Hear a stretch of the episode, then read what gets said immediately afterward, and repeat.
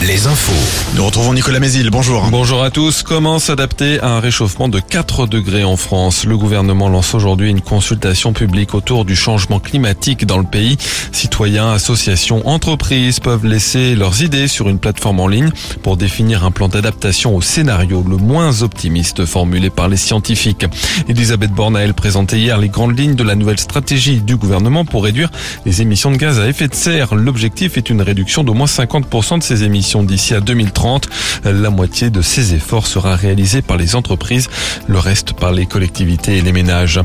Vinci Autoroute appelle de nouveau à la prudence et au respect des règles de sécurité après deux nouveaux accidents impliquant des agents de la route. Hier, en Vendée, un fourgon de patrouille de la société autoroutière a été percuté sur la 83 entre les Essarts et Chantonnay sans faire de blessés.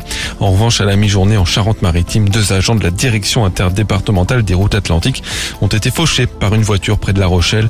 L'un des deux hommes est décédé, l'autre a été blessé. Ils intervenaient pour sécuriser les abords d'un camion tombé en panne. Le ministre des Transports Clément Beaune s'est rendu sur place.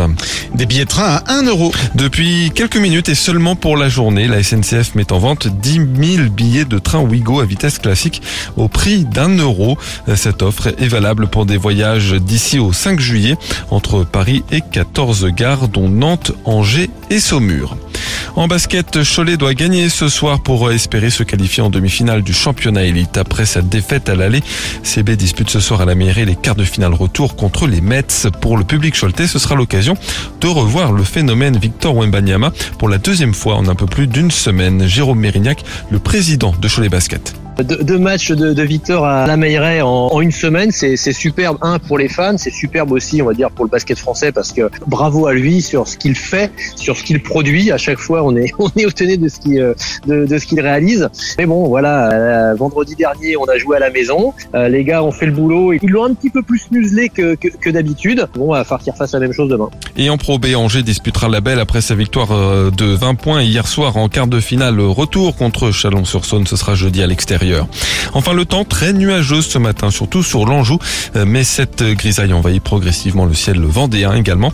On verra quelques éclaircies dans l'après-midi avec un peu de vent, les maxi de 21 à 23 degrés. Très bonne matinée à tous.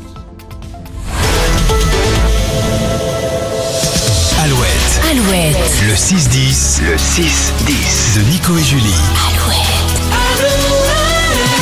Toute cette semaine à n'importe quel moment de la journée.